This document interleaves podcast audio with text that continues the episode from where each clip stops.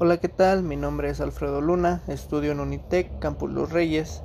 Este es un podcast para la materia de información financiera para la toma de decisiones, con el tema Importancia de la información financiera para la toma de decisiones en las empresas. Comenzamos.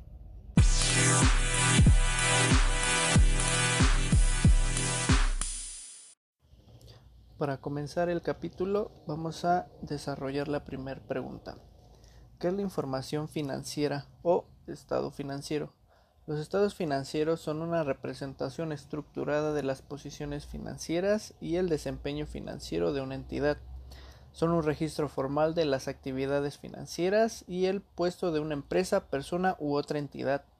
El objetivo de los estados financieros es brindar información sobre la posición financiera, los flujos de efectivo y la utilidad financiera de una empresa, que sea de provecho para una extensa escala de usuarios en la toma de decisiones económicas.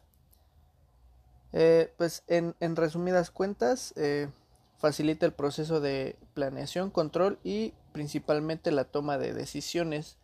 Los estados financieros básicos es el flujo de efectivo, balance general y el estado de resultados. Ya que conocemos la definición de la información financiera, pasaremos a nuestra segunda pregunta.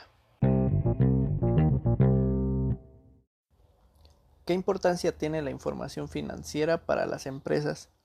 El objetivo fundamental de la contabilidad de una empresa es suministrar información sobre la misma a un amplio conjunto de posibles usuarios o destinatarios de dicha información para ayudarles a tomar decisiones.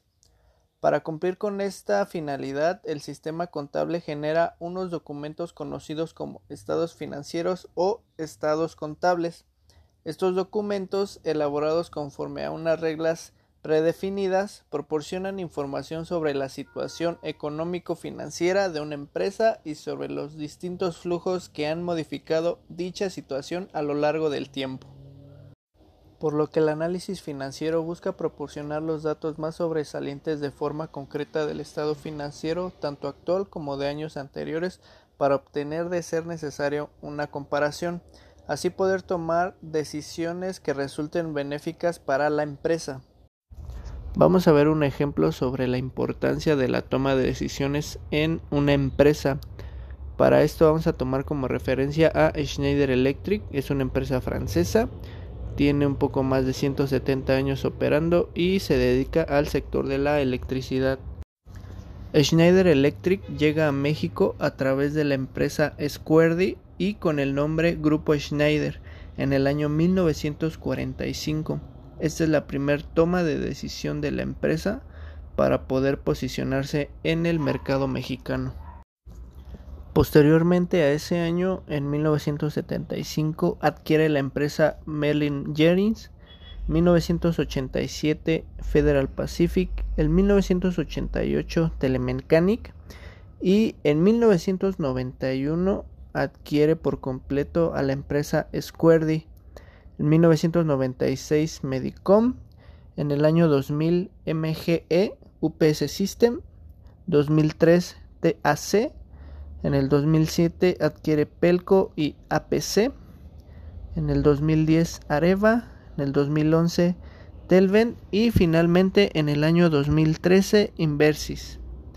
Cabe recalcar que en el año 1999 la empresa cambia su nombre de Grupo Schneider a lo que hoy conocemos como Schneider Electric México. Hoy en día, tras la integración de diversas empresas de relevancia mundial, se posiciona como el especialista global en manejo de energía y automatización. Como podemos notar, a lo largo de sus 170 años, la empresa ha tomado distintas decisiones que la ha llevado a posicionarse en el mercado y en el lugar donde está hoy. Ya que revisamos la importancia que tiene la información financiera para las empresas y algunos ejemplos, vamos a checar a quién le corresponde la toma de decisiones. ¿Quién se encarga de la toma de decisiones? Los resultados en los negocios dependen del quién, cuándo y cómo se toman las decisiones en el nivel estratégico y operativo. Una de las principales funciones de los directivos en la empresa es la planificación, entendida como el proceso de toma de decisiones con el que es posible alcanzar los objetivos previamente planteados. Cuando las empresas son grandes, el proceso de toma de decisiones suele implicar diversos órganos, como por ejemplo asamblea de accionistas, junta directiva, comité técnico o de gerencia. Aquí hay que revisar en qué nivel está la toma de decisiones que se va a realizar.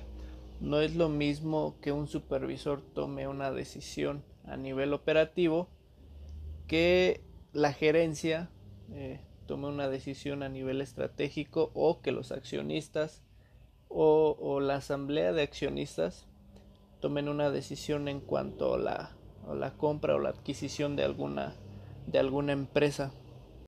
Vamos a terminar este episodio con las conclusiones finales.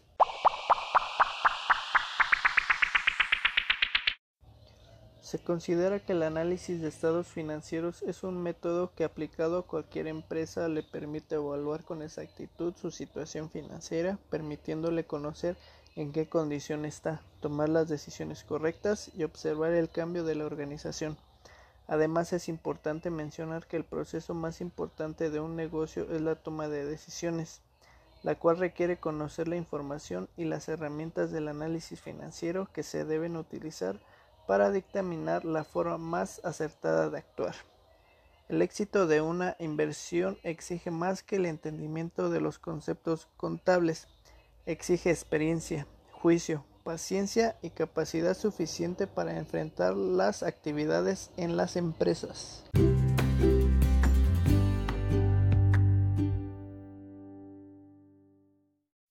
Con esto hemos llegado al final de este capítulo, esperando haya sido de su agrado. Yo soy Alfredo Luna, hasta la próxima.